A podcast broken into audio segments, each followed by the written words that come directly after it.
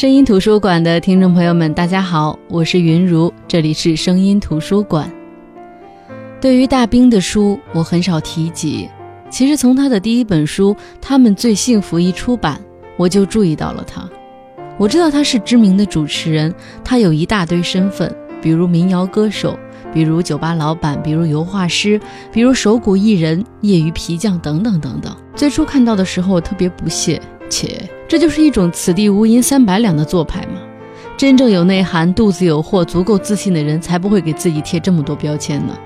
真正有内涵、肚子有货、足够自信的人，对自己的每一个身份都会很慎重，才不会一写一长串呢。更何况，现在是一个随便什么人都能出书的时代，我才不会相信这个身份多重的写书人呢。但是，我是做读书节目的，无论怎么样，我还是要知道目前图书市场的状态，有哪些作家出了新书，我还是要逼着自己把他的书给读完。读完之后，嗯，还不错。就是有点矫情，用力过猛。在现在这个豆瓣文学横冲直撞的出版市场上，大兵的书算是不错的了，很不错。去年他的第二本书出版了，叫《乖摸摸头》，我仍旧没分享。我记得那个时候，我的同事还跟我推荐来着。我没分享是因为，因为他的名字。湖南人听到大兵这个名字，只会想起那个讲相声的大兵。我要怎么说才能让他们不会认为是讲相声的大兵出了书呢？嗯，没办法，所以只能暂时搁浅。可是很快，大兵的第三本书出来了。事不过三，这次无论怎么样，我得分享呀。等我拿到书，好家伙，这名字，你让我怎么跟大家来分享？但是等我真正见了他，跟他聊聊天，我才知道原来他身上有那么多的闪光点。所以。不管是他的名字，他的书的名字都不是问题。今天我就要跟大家来分享大兵的第三本书《阿弥陀佛么么哒》。本期节目会上传喜马拉雅 FM，大家可以搜索“声音图书馆”收听、下载、转载。更多节目内容可以关注公众号“声音图书馆”。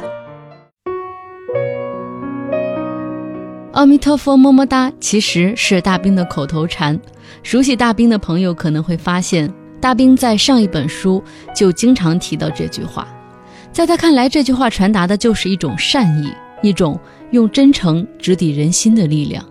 为什么这么说呢？为什么要把阿弥陀佛么么哒当做书名呢？大兵这次带着他的新书来到长沙做签售会的时候，我也有幸跟他聊了聊天。我们来听听大兵对这个问题是怎么回答的。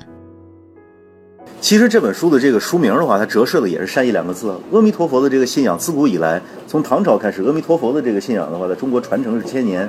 它传递的就是一个自度度人，是不是以己达人，同时善意面待人生，然后待业可往生，然后不管你犯过什么样的罪孽，犯过什么样的错误，你总有一个自我救赎的这样的一个机会。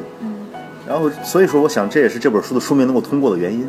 然后从意识形态的这个面儿也好，或者整个社会思潮这面儿也好，大家现在都知道这是戾气很重的这时代，自上而下现在都希望这个事情能够往一个稍微良性的方向来逆转一下。我只不过是一个三十五六岁的这个作者，我通过一本书的话，我希望能够起到一个文以载道，然后反思当下时代的这样的一个功能和作用。但是未必见得我要站出来振臂高呼，提出一个见异见言式的这样的改良或者改革方案，这不是我能力所及的这个范畴。而文学的话，它最根本的东西是跟人性相关。那我们就从更根儿的这个角度，然后做一个切入点嘛，剖析人性，解构人性，把人性当中最高贵的东西拿出来做一个弘扬，用真实的故事做弘扬。人性当中最高贵的是什么？不就是善意？善意是人性当中最最高贵的一个组成部分，对吧？对啊，因为我这个书名如果叫阿弥陀佛的话，有人会买吗？不会有人买。但是叫么么哒的话，它是一个一种姿态。其实我觉得大家可以很轻松的把这份善意和这份小慈悲彼此的交换。阿弥陀佛，嗯呐，阿弥陀佛，为什么不可以？可以。慈悲的这个东西的话，它未必要是沉重的呀。善意未必要沉重，善意它为什么不能够轻松一点？善意是大兵想传递给大家的一种最高贵的情感，就像他一直做的那样，他开启百城百校的推广模式，但是不像其他图书的宣传，只选北上广深等一线城市。大兵的百城百校会去到任何他想去，或者说是读者希望他去的地方。在和大兵的聊天当中，我才知道，原来会有作家真的去西藏开签售会。而这个人就是大兵，他很任性的觉得，为什么西藏的读者就该连作者的亲身都见不到一次呢？于是他去了，他去了很多像西藏那样的地方，有不少都超出了出版公司的预算，需要自己掏腰包，但是他仍旧乐此不疲，所以才会有更多的人见到这本书，知道这本书里的故事。阿弥陀佛，么么哒！这本书当中的这十二个故事。都是讲的真实的江湖故事，这中间有弥足珍贵的亲情，有一诺千金的古风，有传奇到死的女人，也有肝胆相照的男人，有为理想千辛万苦锲而不舍的草根，当然也有心心相印、真心不渝的生死爱情。这些人都不是明星，都是一个个普通的人，很平常，很渺小，甚至他们就是。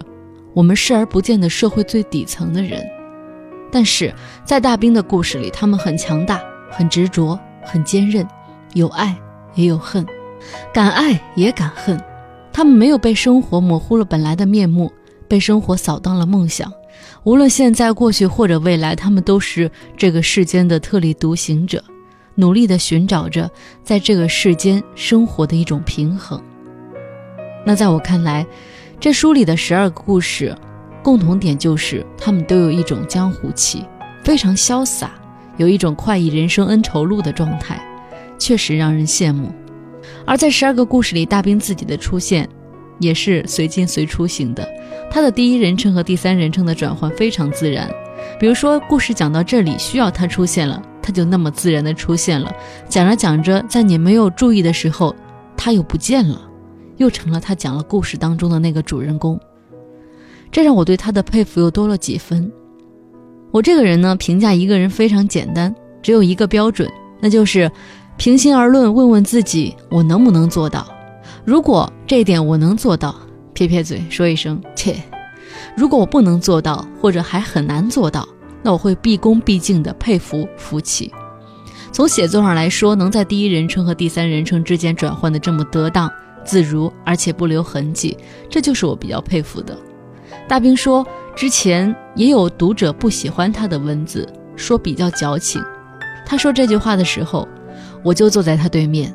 当时我的 OS 是：不好意思，我也是这么认为的。其实我觉得用矫情来形容他的文字不太合适，我总觉得是用力过猛。感情宣泄的漫天飞，扯犊子一个劲儿的扯，该刹车的时候不刹车，总想给人一种天崩地裂、土崩瓦解的设定。但是我会觉得，事儿不就是这点事儿吗？为什么非得描述的跟多大事儿似的？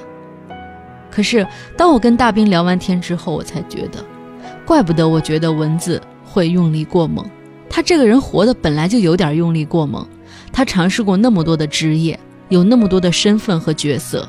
对人太仗义，有一种用力过猛似的仗义；说话也算话，有一种用力过猛似的掷地有声；生活呢也过得多姿多彩，有一种用力过猛似的花哨。他对于事物的理解，他对于朋友的付出，都用力过猛。可在我看来，这用力过猛就是认真。认真的对待每一个出现在生命里的人，认真的去听每一个人的故事，认真的体会每一个人每一件事带来的情绪，无论是正面或者负面，认真的去喝朋友递过来的每一杯酒，认真的享受每一个身份带来的生活。在这本书的封面上，大兵说：“请相信，这个世界上真的有人在过着你想要的生活。”问我们自己，我们想要的生活是什么呢？可能我刚问出这句话时，你会思忖再三；可是再看到大兵接着说的这句话，你会说：“对对，这就是我想要的生活。”那我们想要的生活是什么呢？那就是既可以朝九晚五，又可以浪迹天涯。其实这就是大兵这几年写的这些书里一直一直想传递给大家的东西，那就是平衡生活。平衡你想要的几种身份，关于这点，在和大兵的聊天当中，他也有谈到。我们来听听他怎么说。之所以标这么标签，就是为了让大家不用单一的标签来界定我，用单一标签来界定我，跟我要传递的那个平行世界多元生活就背离了。你这一辈子你安身立命，对自己做个交代，对外界做个交代，只靠一种身份，只靠记者的一个身份，那肯定不可以。你一辈子这么长，匮乏的人生才会让人觉着迷茫，而一个丰满的人生的话，一定是多项选择的人生。所以我通过这种的话来举一个小例子，你看像我这种人，然后都可以做一个平行生活式生活，为什么你不可以？因为我在小学时候测过智商的，我比平均人的这个智商要低两分。就是说，这个智商是要低两分的。这个，这个，当时我在就是入行的时候，我当时在台上经常讲这个故事，在我们山东地区经常讲故事，很多人都知道。我说我本身我就不是一个聪明人，是特别笨的一个人。笨的人才会执着，才会特别的执拗，才会特别的较真儿，是不是？但是你看，像我们这种都可以，为什么你不可以？只不过是我发现了这个权利。主张的这个权利，捍卫这个权利，你可能还没有发现。那通过我讲的这些故事，包括扉页上列的这些东西，你看一下，一个人他既可以是个皮匠、银匠，也可以是一个主持人，同时可以是一个画师，同时也可以是一个一个乐手，同时还可以来写书。包括那个现在是跟张一白导演已经达成了这样的共识了，接下来的话马上还可能尝试着我来当一下导演什么之类的。那为什么我不可以用这短短的一生，我尽量多尝试，对生活做个多项选择？那个其实说起来挺汗颜，我是一九九九年出道，出道当主持人是九九年，之所以在那个领域大家也公认都知道我，但是呢，但但是也都知道一直半红不紫。一个主要原因就是，从我入行一直到现在，我接节目每年我只接一档节目，我想干吗？我想干，然后干多少要多少，我就要一档就可以了，我还有别的生活要做。同时，当时像李斌他们同时接个七八档节目的时候，那时候也眼馋。当时想了一下，如果我同时做七八档，那我等于把其他的世界就牺牲掉了。因为主持人不是我最初的工作，在那之前已经开始做音乐啊、做美术啊这方面的工作，包括做生意啊。所以说是这样，这样才能够彼此平衡起来。想不想要，要多少，就这么简单。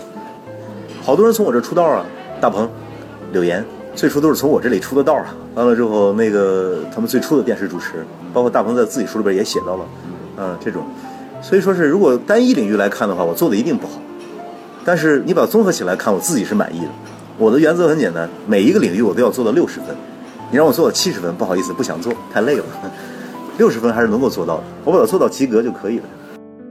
其实对于大兵的书，读一个故事，你会接着想读第二个故事，就一直那么酣畅淋漓地读下去，读到最后有点怕这本书读完。这就是故事的魅力，这本书的魅力。可是每一个故事都很长，如果想跟大家分享节选，就会破坏故事的构架和氛围。那么，如果你将来要读这本书，我如果今天跟大家分享一个故事的节选，就等于说是破坏了一个你即将读的故事。所以我还是不分享这本书里的故事。我想跟大家分享大兵的后记当中的节选，就当大家已经开始读这本书了。因为大兵说过，这本书其实适合倒着读。要从后记开始。我自江湖来，虽走马名利场，跨界媒体圈儿，略得虚名薄利，然习气难改，行文粗拙，且粗口常有。若因此惹君皱眉，念在所记所叙皆是真实的故事，真实的心境，万望方家海涵。放心，我以后也不会改的。有人说，文化可以用四句话来表达。植根于内心的修养，无需提醒的自觉，以约束为前提的自由，为他人着想的善良。我想，文学应该也一样的吧。窃以为所谓文学，终归是与人性相关，发现人性，发掘人性，阐述人性，解释人性，解构人性，乃至升华人性。千人千面，人性复杂且不可论证。以我当下的年纪阅历，修为次第，实无资格摁着“人性”二字开题，却登坛讲法。那就容我现一个自在相，嬉皮笑脸的给你们讲讲故事好了。这是我的第三本书，《十二个真实的江湖故事》。书名取自我发明的一句口头禅：“阿弥陀佛，么么哒。”何谓阿弥陀佛，么么哒呢？为何把如此严肃的佛号搞得这么不严肃呢？么么哒不是亲一口的意思吗？哈，我觉得哈，从去除宗教化的角度来讲，阿弥陀佛么么哒是一种姿态，也是一种心态，向善求人的姿态，自度度人的心态，不是大愿大行大慈大悲，只是一份递到你面前的小慈悲，它是一份祈愿或者祝愿，一份赞叹或感慨，也是一声 hello。或者一声“你好吗”，又或者是一句“你还好吧”。也许这句善意的短语，每多说一次，就能让戾气少几分呢？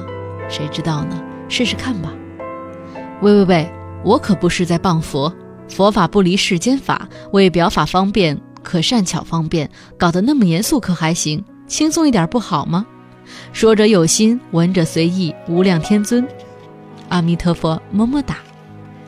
我不是道德多么高大上的好人，不过一个浪荡天涯的野孩子而已。在我粗浅的价值观认知当中，始终坚信，善良是种天性，善意是种选择，选择善意就是选择人性当中的向阳面。虽善意如电来即明，去则复明，但再电光火石也要去选，不然你我习惯了黑暗，接受了黑暗，欣欣然于黑暗了怎么办？我一侠者老友赠言，在那些礼崩乐坏的时代中，民间还在传承着一些珍贵的江湖道统。愿以此书中的小江湖，给诸君结个小善缘，共同摒除一点戾气，撕开一角黑暗。说几件文字之外的事儿吧。第一，关于买书送作者，我是个孩子气的老男孩。也是个写故事的人。既然大家爱看我写的故事，那干脆我们一起来制造一个故事好了。如果你读完了我的书，请在微博上艾特我。不论你躲在世界上的哪个角落，只要抽中你，我会背起吉他去送你一顿烛光晚餐。不论山崩海啸还是天涯海角，我必赴约。也许无趣的不是这个世界，还是你我还没找到有趣的活法。谢谢你们乐意陪我一起疯。第二，关于百城百校畅聊会，我从遥远的地方来看你，要讲许多故事给你听。百城百校畅聊会一点零曾纵贯中国，从东北到台北，历时半年，与会者数十万。百城百校畅聊二点零亦纵贯中国，从海南到新疆，历时半年，握手者数十万。我每一场的演讲内容不尽相同，但有一句话不变。请你相信，这个世界上真的有人在过着你想要的生活。还有，我不会哄着你，你也别捧着我。畅聊会只是一个作者去和他的读者聊聊天而已。百城百校畅聊会三点零继续启程，咱们继续聊聊书，聊聊生活的美学，聊聊理想和爱情，聊聊人世间美好的东西以及达成的路径和可能性。还是那句话，我赔稿费，我乐意。一人一琴，一本书，走遍天涯去看你。我只需要一支麦克风和一平米的舞台即可。没抢到座位的朋友，请爬到舞台上，盘腿坐到我身旁，咱们挤一挤。第三，关于打哭，你信不信？喜欢书就好，没必要喜欢书。书呢，指的是大叔的书，就是说你喜欢这本书就行了，没有必要喜欢我这个大叔。一，我懒得给任何人当什么狗屁偶像，书是书，人是人，别老是吆喝着要给我生孩子、生猴子、生包子，天天调戏我，真的好吗？打哭你信不信？第二，我写的是江湖故事，不是旅行文学，别老是读完我的书后盲目的辞职退学去旅行，一门心思的玩放弃，什么说走就走的旅行，不负责任的旅行都是扯淡，打哭你信不信？第三，我拿起话筒是主持人，拿起吉他是歌手，拿起笔是作者，拿起酒瓶就是个酒吧老板。每个世界都是独立的，多元世界平行生活，在哪个世界就扮演好哪个世界的角色，不能乱套，不能寄生。所以别老问我为什么在当主持人时不提旅行，在酒吧里不跟人合影，不给人签名，三个字儿不乐意，打哭你信不信？说完了，我就是这样。我还不止这样，你来打我呀！其实，在跟大家刚才分享后记的时候，我会觉得之前跟我聊天那个大兵好像又坐在我面前，就是滔滔不绝的在跟我侃大山。他真的是一个主持人，他的口齿特别清晰，逻辑性特别好。什么问题，我问问题的话音刚落，他一二三就出来了，而且。一个磕巴不打，非常非常的流利，而且他的观点在我看来都非常的新颖，我特别愿意跟他聊天，跟这样有意思的人聊天。所以我相信，在今天的节目当中，我不跟大家分享这里边的故事，我想把大兵传递给大家的两句话，两种意思带到。第一个呢，就是善意是一种天性，善意是一种选择，善意是人性当中永恒的向阳面，让我们在这个戾气多的时代、戾气多的世界当中，永远都发自内心的用善意去拥抱每一个人。那么第二个，他想传达的意思就是，其实我们想要的生活有很多，但是他说没有一种生活方式是天然带有原罪的，但是任何一种长期单一模式的生活都是在对自己犯罪。他说，我们明明羡慕那么多元的生活，有多项选择的权利，却不去主张，这就是错上加错。有两句话他问的很好，他说：“一门心思的朝九晚五去上班，买了车买了房又如何？一门心思的辞职退学去流浪，南极到了北极又如何？生活岂是非黑即白那么简单？如果真牛的话，别只用一只眼睛看世界，也别动不动就说放弃。你敢不敢去理智的平衡好你的生活呢？平衡的生活才是真正值得追求的。也确实。”生活当中万物之道都讲究中和，其实也无非就是平衡。就像很多人在面对生了孩子，正是拼搏的时代，该不该选择生孩子？生了孩子之后呢，工作怎么办？我觉得其实没有人说我为了拼搏就一定不生孩子，我生孩子之后就不能再工作了。其实关键就是看你怎么平衡。